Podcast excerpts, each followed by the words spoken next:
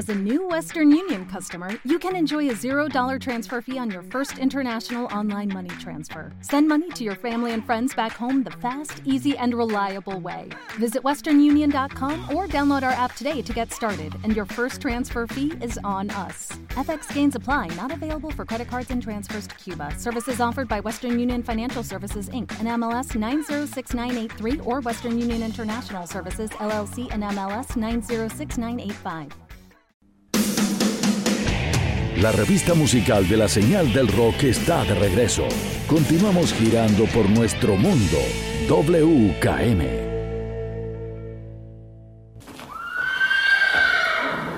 It's also said that you do miracles.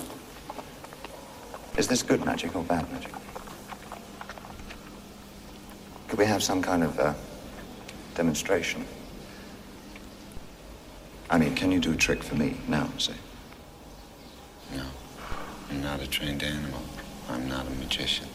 La película se llama. The Last Temptation of Christ, 1988. Just another Jewish politician. La voz de David Bowie como Poncio Pilato. William Defoe como Jesús. You're more dangerous than the zealots. Do you know that? Fanáticos y detractores por igual hablan de la polémica cinta de Martin Scorsese, The Last Temptation of Christ. ¿Qué relación con David Bowie, el personaje, la película y el cine? Es una libre interpretación de la otra hora vida de Jesús. Si éste hubiese decidido rechazar ser Dios y solo vivir como hombre. Una interesante propuesta narrativa que Martín Scorsese no duda de plantear con imágenes y momentos surrealistas que se apegan más al diálogo y al cuestionamiento del significado de la deidad. Por eso, la polémica. Una de las primeras inclusiones actorales de David Bowie no hubiera podido ser mejor bajo este explosivo argumento, siendo sí, siendo David, el cónsul Poncio Pilato, el cual deja el molde unidimensional de la historia para convertirse en un rival de dialecto e intelecto de Jesús. En una portentosa secuencia histriónica donde Pilato se convierte en un interrogador. Y en el genio social de esa escena. Bajo este contexto, la posición de Jesús de William Defoe solo se pudiera suponer el ver a Pilato más como un posible aliado para su revolución espiritual social. Pocos minutos en pantalla, pero de gran peso en esta polémica escena. We have a space for you up on Golgotha. 3,000 skulls there by now. Probably more. God. David Bowie. Y el cine.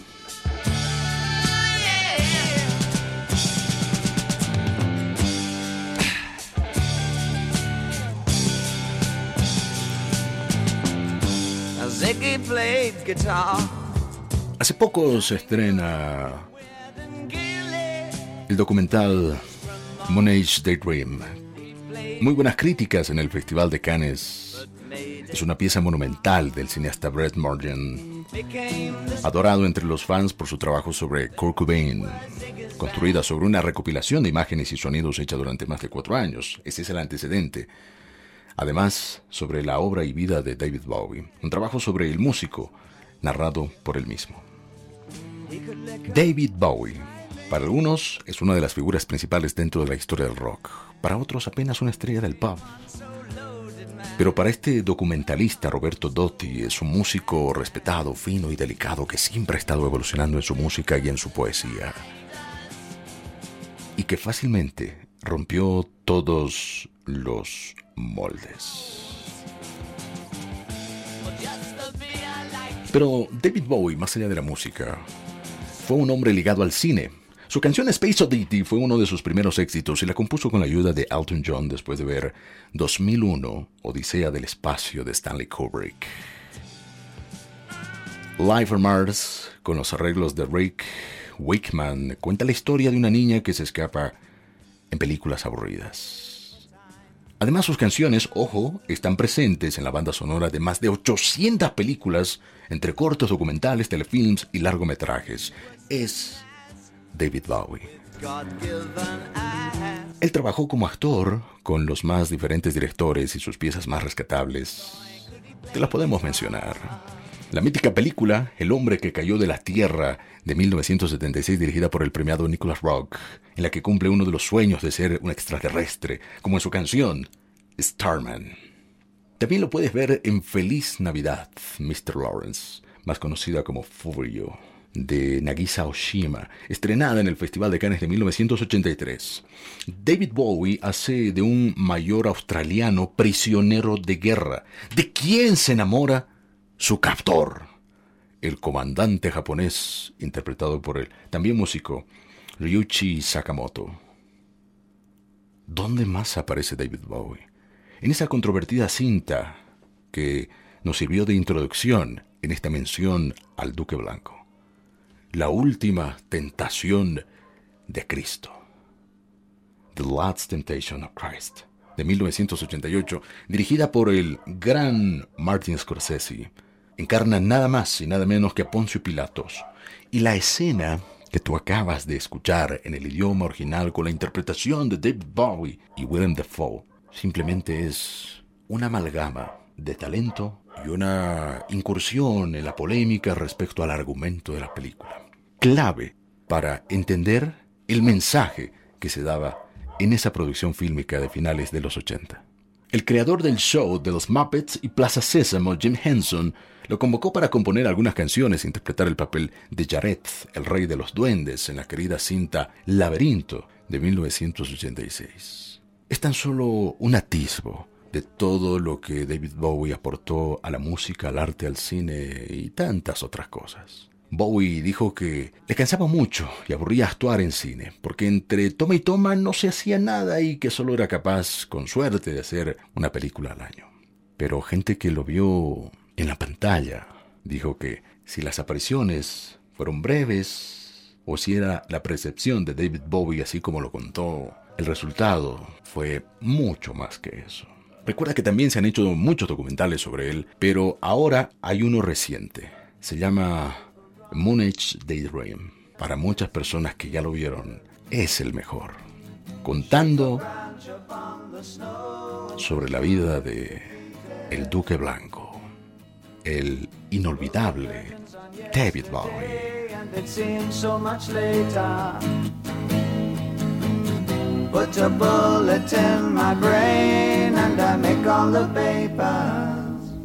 Aquí estamos recordando a David Bowie el Duque Blanco, el camaleónico del rock.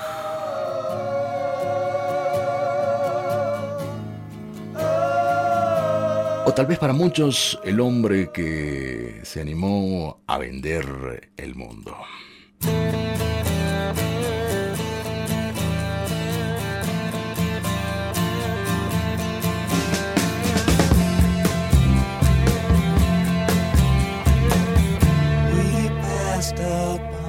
first time we spoke of was and when, although I wasn't there, he said I was his friend.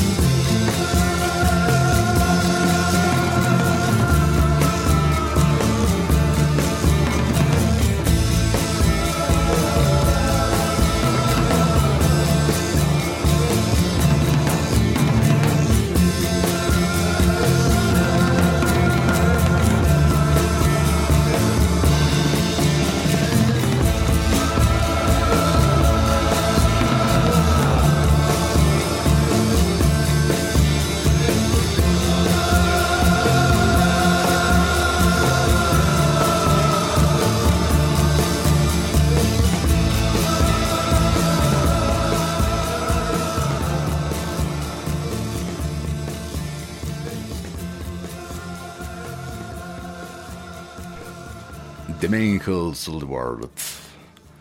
El hombre que se atrevió a vender el mundo. Dicho de otra forma, David, David Bowie. WKM. Excelencia en radio.